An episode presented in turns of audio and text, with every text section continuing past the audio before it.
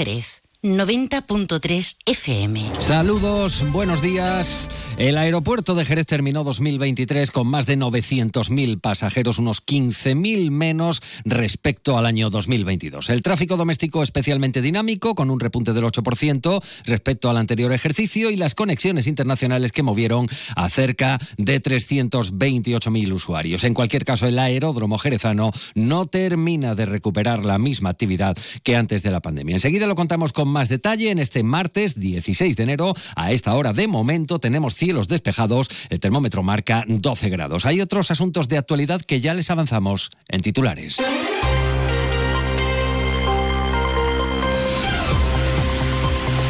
Más de uno Jerez. Juan Ignacio López, Onda Cero. El ayuntamiento resuelve el contrato con la empresa que abandonó la obra de la Plaza San Juan y acerca la solución definitiva. La Junta de Gobierno local ha aprobado además iniciar la venta forzosa de un inmueble en la céntrica calle Porvenir.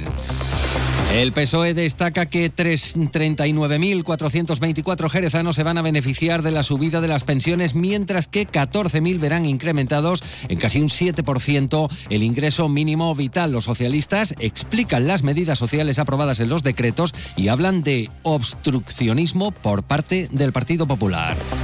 Balance positivo de la Mesa de Seguridad sobre la campaña de Navidad, la ausencia de incidencias destacadas, pese a los miles de visitantes, más de 600 test de alcoholemia, 11 dispositivos policiales y 180 servicios humanitarios son algunos de los datos más significativos.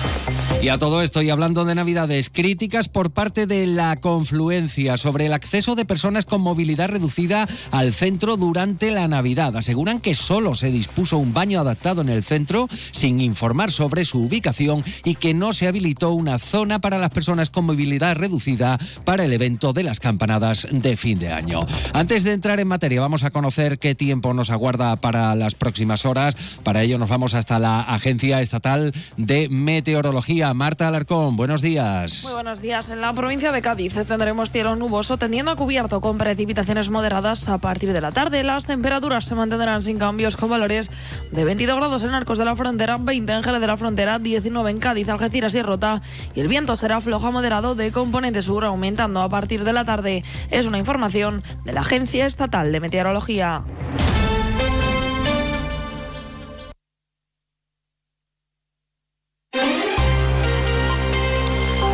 Pues lo dicho, ya conocemos los datos de 2023 de la actividad en el aeropuerto de Jerez que no termina de remontar eh, las cifras respecto a antes de la pandemia. Las instalaciones de La Parra registraron 904.000 pasajeros durante el pasado ejercicio. Esto supone una media diaria de unos 2.476 usuarios. El grueso de los pasajeros contabilizados, según explica ENA, 895.608 viajaron en conexiones comerciales. De ellos, 567.720 lo hicieron con destino u origen en alguna ciudad española, mientras que 328.000 optaron por vuelos con el extranjero. Desde AENA destacan especialmente el comportamiento del mercado doméstico, que creció en algo más del 8% en comparación a 2022. En lo referente a operaciones, el aeropuerto de Jerez atendió durante el año pasado 49.000 movimientos, 8.000 de ellos comerciales, es un 17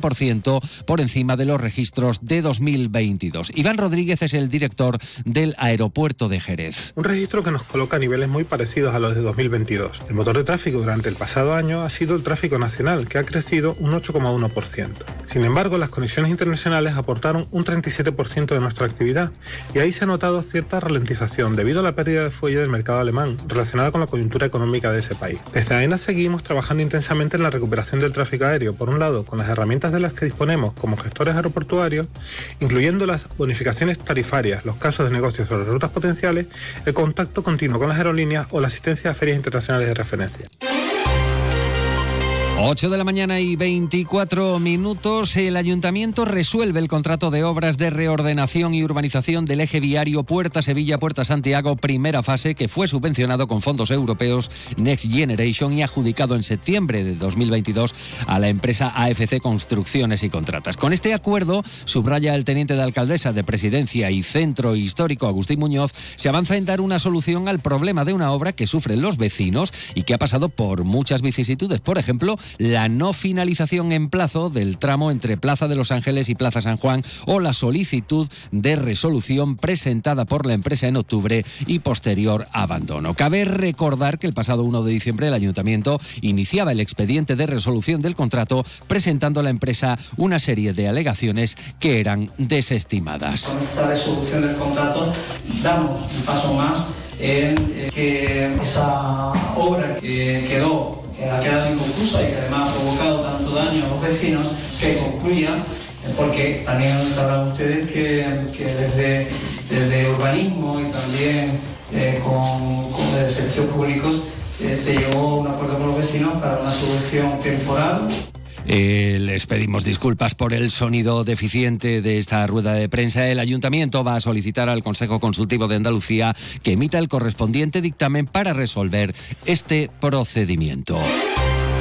Y entre tanto, la política nacional, los decretos y la explicación a nivel local. La diputada en el Congreso, Mamen Sánchez, ha valorado el impacto sobre el municipio de las últimas medidas del Gobierno central en lo relativo a derechos sociales y condiciones laborales y salariales. En materia de pensiones, Sánchez señala que eh, 39.424 jerezanos se van a beneficiar de las subidas de un 3,8% en las pensiones contributivas, lo que de media supone unos 734 euros más al año y de un 6,9% en las pensiones no contributivas. Destaca la diputada que suben las del viudedad con cargas familiares un 14%, que de esta manera, dice, se van a equiparar con la pensión mínima de jubilación con cónyuge a cargo.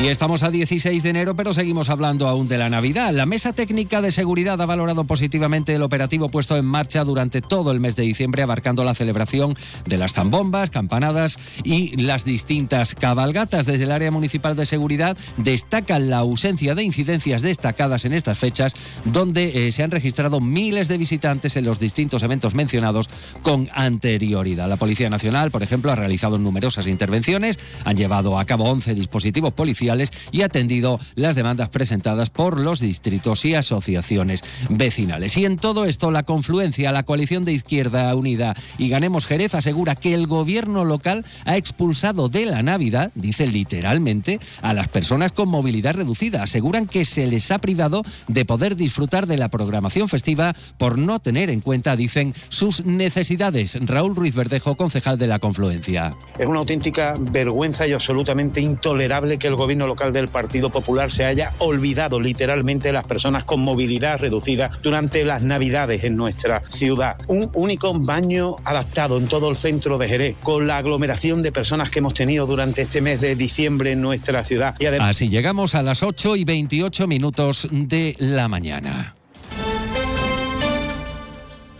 Fino, amontillado, oloroso, palo cortado. Pedro Jiménez. Don Zoilo, todo Jerez en una gama de sherries exquisitos embotellados en rama. De la forma más natural, manteniendo toda su intensidad, sabor y color. Gama Don Zoilo 15 años, de bodegas Williams ⁇ Humbert. Somos Jerez. Disfruta con un consumo responsable.